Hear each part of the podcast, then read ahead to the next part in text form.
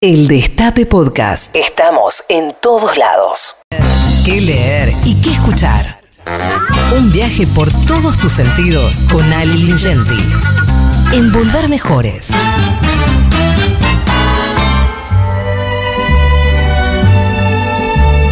Hágale, Ale, nomás. El espacio es suyo. Bueno, muy bien, vamos a hablar de Operación Jacinto, película que se estrenó hace muy poquito en Netflix y que está entre las más vistas de esa plataforma, que como les dije ya varias veces es la más exitosa aquí en la Argentina, la que tiene más adherentes. Bueno, entre el 85 y el 87 del siglo pasado, los servicios secretos de la policía polaca estuvieron abocados a un proyecto para mi gusto, de características insólitas, que fue la creación de una base de datos nacional que registraba a los homosexuales que vivían en el territorio del país. O sea, hicieron un censo de homosexuales. Eh, el resultado de esa operación, que, se llamó Operación Jacinto, porque en Polonia, por, por razones que desconozco, yo creo que es para, digamos, eh, asimilarlos y para, digamos, para, para uniformizarlos, se los conoce como jacintos, naturalmente en polaco, no voy a pronunciar en polaco porque, no hablo polaco. Eh, fue, eh, ¿Cómo? Polska.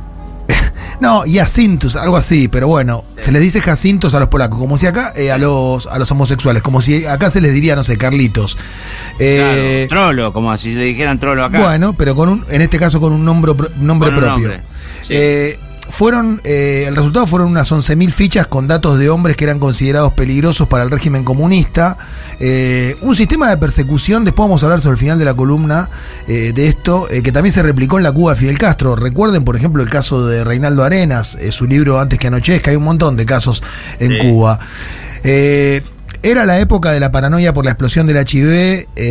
había una idea de enfocar, digamos, esa ese, ese proceso en un supuesto combate contra la prostitución y el delito, y el Estado polaco entonces montó en realidad un enorme y siniestro sistema de persecución, también de maltrato y de incentivo a la delación, porque lo que había mucho en esa época del comunismo también era delatores.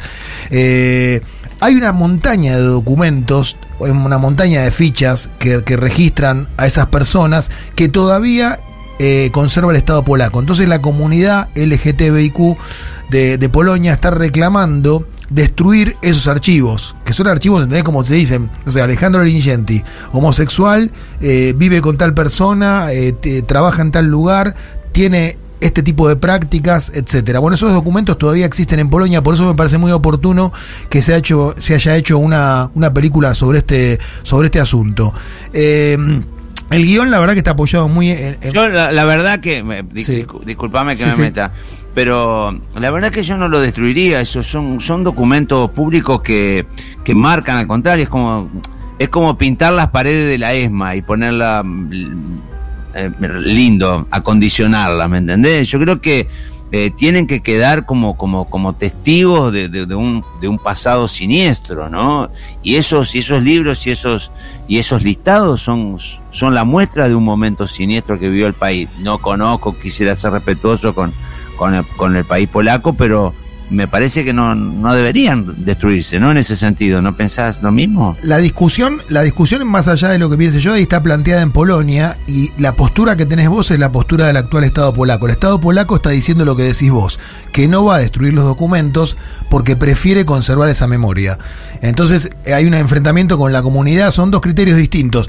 Yo no tengo postura tomada. También es cierto que esas fichas no tienen nada muy útil sobre las personas porque son fichas persecutorias, pero coincido con vos en que está bueno mantener la memoria, con lo cual es una discusión ardua. Está planteada en Polonia la discusión y por eso apareció esta película. Ajá, está bueno, está bueno. Eh, bueno, eh, eh, en, en, la película también aparece, digamos, no quiero revelar mucho de la trama, pero hay un agente, digamos, de los servicios secretos polacos que tiene un padre que para mí, digamos, está trazado el paralelo, el gran padre eh, que era el Estado polaco en ese momento de la sociedad polaca y el padre de este personaje, hay como un paralelismo entre una cosa y la otra, eh, este agente que está persiguiendo, obligado en realidad por los servicios secretos polacos a perseguir homosexuales, en algún momento descubre su propia identidad sexual. Mirá vos qué paradoja. Qué loco, qué loco. Eso pasa en la película. Eh, la verdad que es una película, bueno, no puedo decir entretenida, es una película eh, muy, muy apasionante por el tema que trata. Está muy bien logrado el clima de la época, porque yo me imagino, uno, uno no estuvo en la, en la Polonia comunista, pero puede imaginarse cómo era, ¿no? Eh, un ambiente de paranoia, un ambiente muy gris, un ambiente persecutorio. Bueno, eso está muy bien logrado, sobre todo por la fotografía de la película que es responsabilidad, lo vamos a nombrar, ya que está también, de Piotr Sobosinski, que es el mismo de Corpus Christi, que es una película polaca que en el 2019 estuvo nominada para el Oscar y que también había hecho un muy buen trabajo de fotografía en esa película. Para terminar, algo que no tiene que ver con la película, eh, que está en Netflix y les recomiendo que vean, insisto, se llama Operación Jacinto, sino con el comunismo. Eh, cuando ves este tipo de aberraciones, quedó una imagen, de esto ya hablamos en este programa, quedó una imagen de que el comunismo era solo esto. Eh, en el año 89, eh, Francis Fukuyama sacó un libro muy famoso y, digamos, y, de alguna manera eh, instaló la idea del fin de las ideologías. No cayó el muro, se terminó el comunismo, el comunismo fueron solo problemas. Esto es algo de lo que pasaba en el comunismo, pero cuando uno mira el capitalismo, el capitalismo tampoco le da mucho mejor. Entonces la idea de que fracasó el comunismo y que no hay más tela para cortar es una idea discutible por lo menos, ¿no? Me parece a mí. Porque si nosotros miramos África o miramos lo que pasa en Latinoamérica, el capitalismo tampoco triunfó. Y nadie dice que el capitalismo se terminó o se va a terminar. Con lo cual, me parece que lo que tiene que venir quizás es un nuevo comunismo digo, para discutir con este sistema que muy justo no es.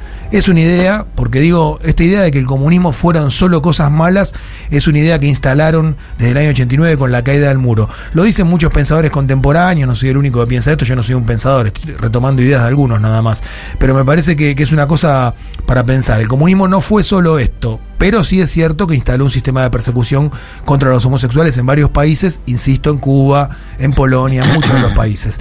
la, eh, persecución, discúlpame, la persecución eh, la, hubo en todo, en el comunismo y en el capitalismo. En el comunismo fue explícita, porque para hacer la revolución y, detonar este, un sistema tan, tan arraigado como el capitalismo, había que hacer cosas muy rápidas, muy cruentas muy crueles y, tenían que ser explícitas.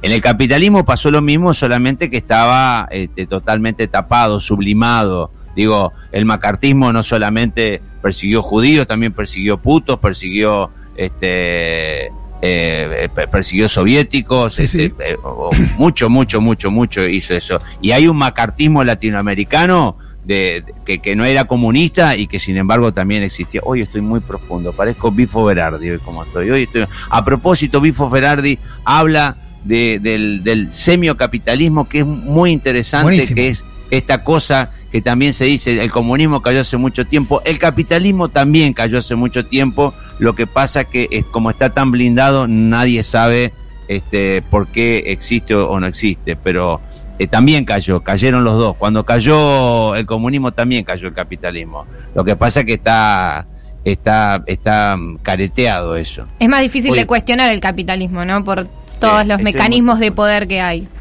Totalmente, totalmente. Exactamente. Bueno, en, esta Polonia, en esta Polonia de los 80, acuérdense también, surgió un líder eh, sindical, ¿se acuerdan? Del sindicato Solidaridad con Lech Walesa. Ah, Lech Walesa, eh, bueno, fue, fue un momento, digamos, importante de Polonia y la película registra muy bien ese momento histórico. Así que, bueno, ya que hablamos de Cuba y hablamos del comunismo, se me ocurrió cerrar la columna con un artista cubano que me encanta y que además le encanta al dueño de la radio. No sé si sabes que el dueño de la radio es fanático de Bola de Nieve. Sí, Bola de Nieve. Bueno, vamos a cerrar con, con, una canción. No, no, maravilloso. Con una canción de Bola de Nieve que se llama Ay Mama Inés para ponerle un poquito de ritmo a la tarde. Dale. Reviví los mejores momentos de la radio. El Destape Podcast.